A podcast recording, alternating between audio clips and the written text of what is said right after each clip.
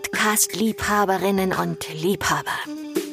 Herzlich willkommen im Hörbuch- und Podcaststudio Wortwelten Berlin bei meinem Podcast Yara trifft.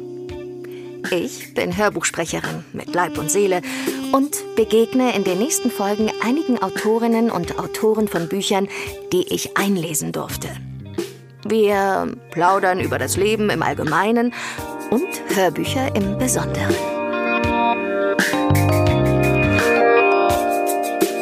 Treffe ich die wunderbare Autorin Susanna Hanika, die extra für diesen Podcast aus Regensburg hier zu uns ins Studio nach Berlin gekommen ist, um über ihre bekannte und sehr erfolgreiche Bayern-Krimiserie Sophia und die Hirschgrundmorde zu sprechen.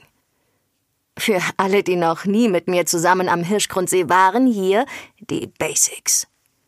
Blaues Wasser, klare Luft, in der Ferne bei schönem Wetter die Alpen. Das ist der Hirschgrund. Ein idyllischer See mitten in Bayern. Nebenan der gleichnamige Campingplatz. Doch die Idylle trügt, denn in jeder Episode wird die Saison mörderisch. Davon ahnt die neue Besitzerin Sophia erst aber einmal noch nichts, als sie anreist, um den Platz möglichst schnell zu verkaufen. Sie hat den Campingplatz am Hirschgrund von ihrer Großmutter geerbt und die Gelegenheit genutzt, um ihren untreuen Ehemann in Hamburg zurückzulassen und Hals über Kopf Richtung Hirschgrund zu flüchten. Doch kaum dort angekommen, stolpert sie über ihre Dauercamper Evelyn, die Froni, den Hetzenegger, den Gröning, den Fashion-Kommissar Jonas und bald auch über den ersten Toten. Ich liebe Hildegard. Die ist echt cool mit ihrem, als das weibliche Pendant eigentlich zum Gröning. Gröning, mit ja. ihrem, Ja, was ist da eigentlich los? Gibt es da noch irgendwie eine Love Affair? Ja, das frage ich mich auch. Also ich glaube, der Gröning hat schon Interesse Hm. und vielleicht ist die Hildegard nur einfach nett, aber ich weiß es nicht. Das kann sich ja auch entwickeln, oder? Manche Leute kennen sich ganz lange und dann irgendwann verlieben sie sich ineinander. Ja. Mhm. Ja, vielleicht bringt ja die Hildegard ihn dazu, dann das, dieses Hörgerät an sich anzuschaffen. Ja, das habe ich mir auch schon überlegt. Manchmal wäscht sie was für ihn, Ja. weil er sich natürlich überall hinkniet und ähm, grüne Knie kriegt vom Gras und so.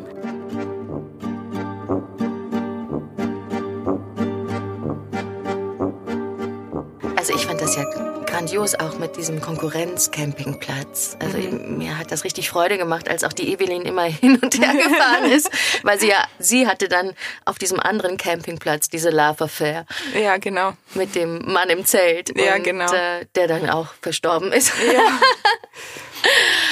Echt schrecklich. Da hat sie jetzt mal einen gefunden.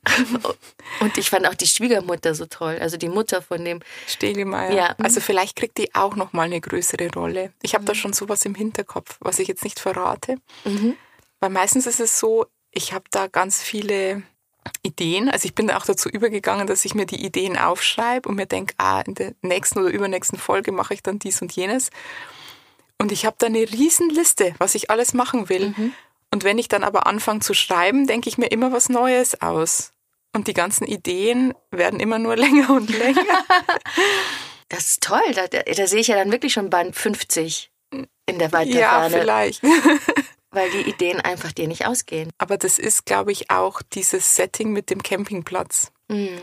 Weil man dadurch irgendwie immer neue Personen einführen kann. Also da kommen ja automatisch immer neue Personen hinzu. Zum Beispiel das mit dem Film, dass da welche vom Film kommen. Aber bei Film fällt mir ein, du hast ja schon so viel unterschiedliche Sachen gemacht von Theater und Hörbuch und Hörspiel und Tanz und Musical. Hast du auch schon mal einen Film synchronisiert? Synchronisiert, ja, ich habe auch schon synchronisiert, genau. Vor allen Dingen, als ich jünger war, da habe ich dann auch ein paar größere Disney-Blockbuster synchronisiert. Ich stelle mir das auch so schwierig vor, weil da ist ja schon alles vorgegeben. Also die Stimmung von den Schauspielern, auch wie die sprechen, das muss man dann auch irgendwie nachahmen wahrscheinlich und das muss auch mit der Lippenbewegung irgendwie Ja, zusammenpassen. also es ist komplex, also man hat ähm, wirklich sehr konkrete Vorgaben. Man muss sehr schnell Text erfassen können, den Lippensynchron wiederzugeben. Und man guckt sich so ein Take an. Ein Take sind meist ist so eine kurze Sequenz, ein Satz, aber auch zwei, drei Sätze können das sein. Und da muss man ähm, eben gucken, wo sind die Lippen geschlossen, wo sind sie geöffnet. Atmet derjenige durch die Nase ein, durch die Nase aus, durch den Mund ein, durch die Nase aus. Und vor allen Dingen genau triffst du den Ton, also die Stimmung der Szene. Also das ist schon sehr anspruchsvoll. Mhm. Und man dient da, Aber wie ich sonst. Das heißt, du siehst dir den nicht erstmal, sagen wir, auf Englisch an, den Film? Doch. Doch schon. Nein, den ganzen Film nicht. Du wirst gebucht und hast das Skript auch nicht vorher. Also es ist wirklich, du kommst rein, musst sehr schnell die Situation erfassen, mhm. die Stimmung erfassen. Man spricht vorher mit dem Regisseur, der Regisseurin, mhm. um was es geht. Und dann gilt es schnell, all das aufzunehmen und umzusetzen. Mhm. Aber äh, wie gesagt, ich habe mich mehr und mehr jetzt ja auf Hörbuchsprechen spezialisiert, mhm. weil ich da so eine große Freiheit habe, mhm. wie nirgendwo sonst. Also das erlebe ich halt sonst auf der Bühne. Mhm. Diese Freiheit des Gestaltens. Mhm. Und das zieht mich sehr, sehr an. Mhm. Und ich schätze die andere Arbeit auch. Und ähm, die ist auch spannend. Aber ich finde, diese, dieser Freiflug an Fantasie, den ich dann während so einer Hörbuchsession habe, der ist einfach einmalig. Mhm. Und Aber bin das frei. Merkt man deinen Hörbüchern auch an. Also die leben so derart mit deiner Stimme. Das ist wirklich Wahnsinn. Mhm.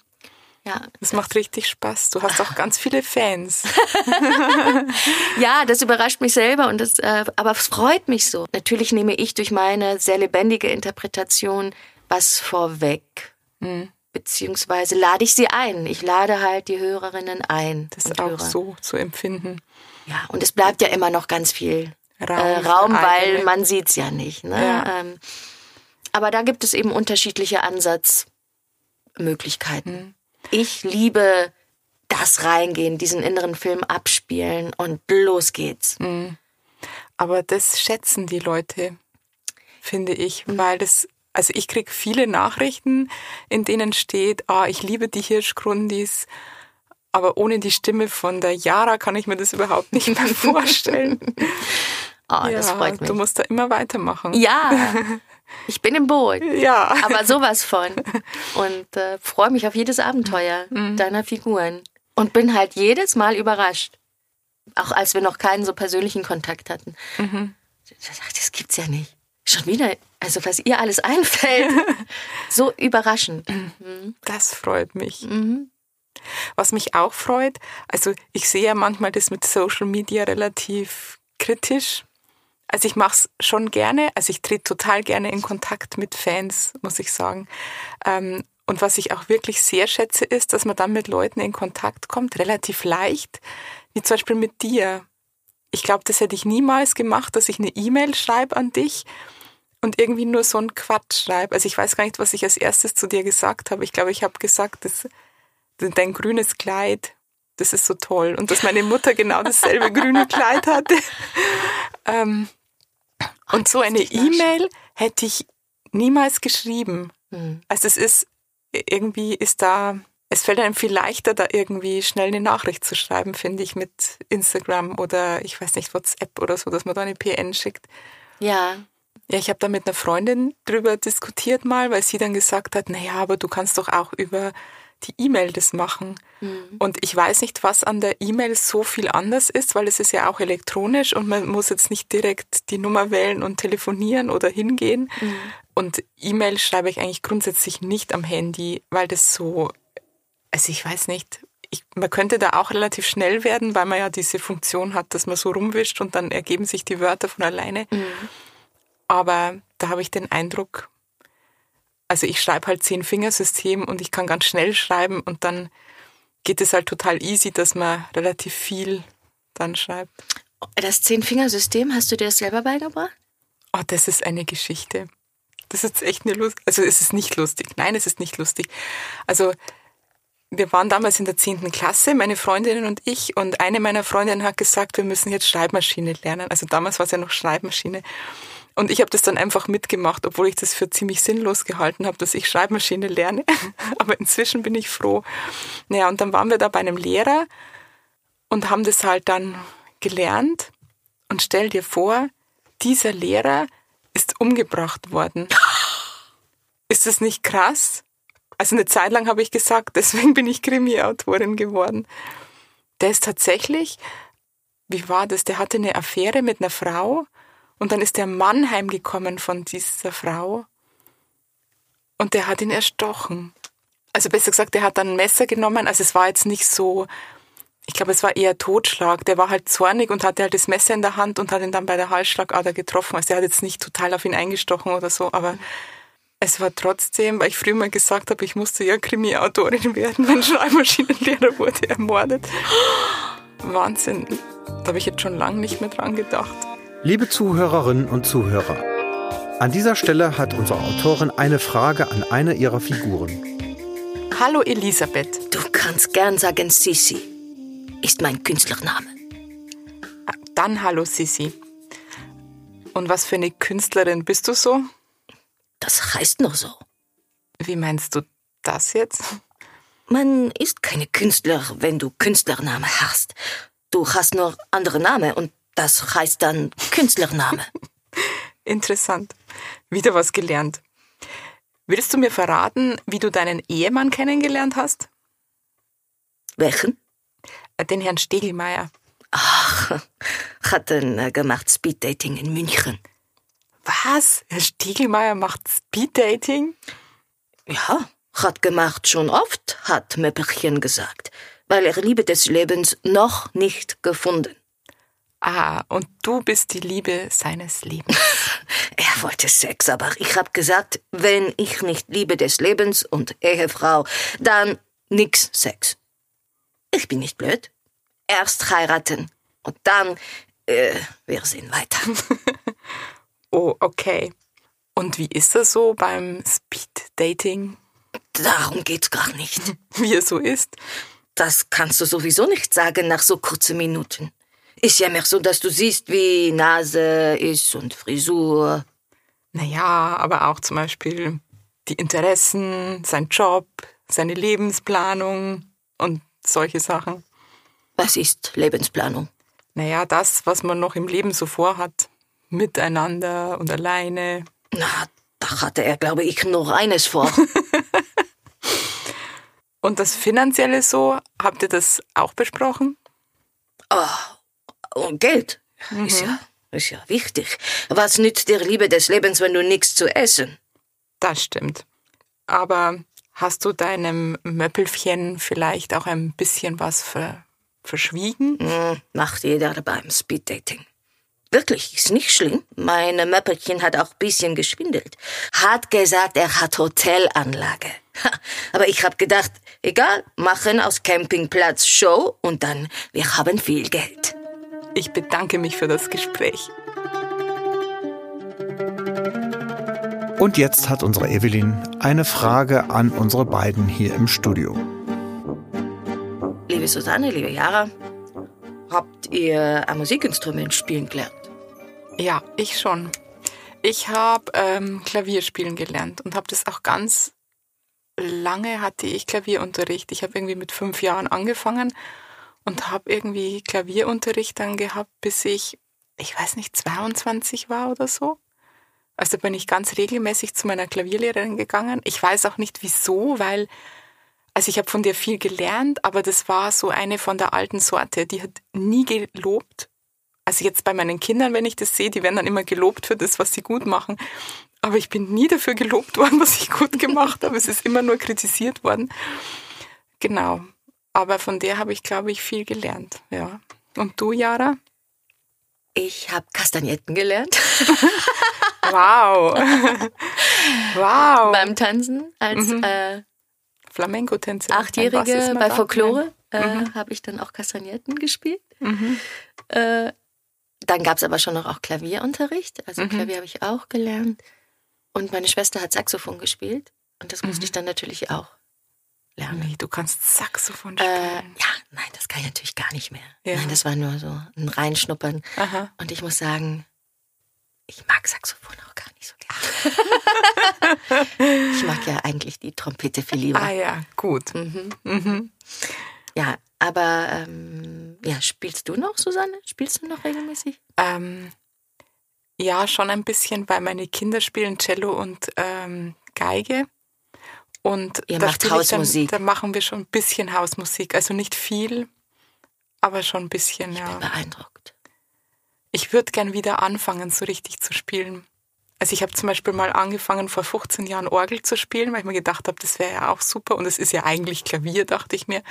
Und das ist tatsächlich im Gehirn ganz schwierig für mich, weil für mich die untere Zeile äh, ist immer die linke Hand. Und ich kann dann die linke Hand und die, das den Fuß nicht auseinanderhalten im Kopf. Mhm. Das ist gut wahrscheinlich gegen Alzheimer, wenn man das macht. Toll, ja. Aber dann ich komme ich, wenn du mal eine Messe spielst oder so. Okay.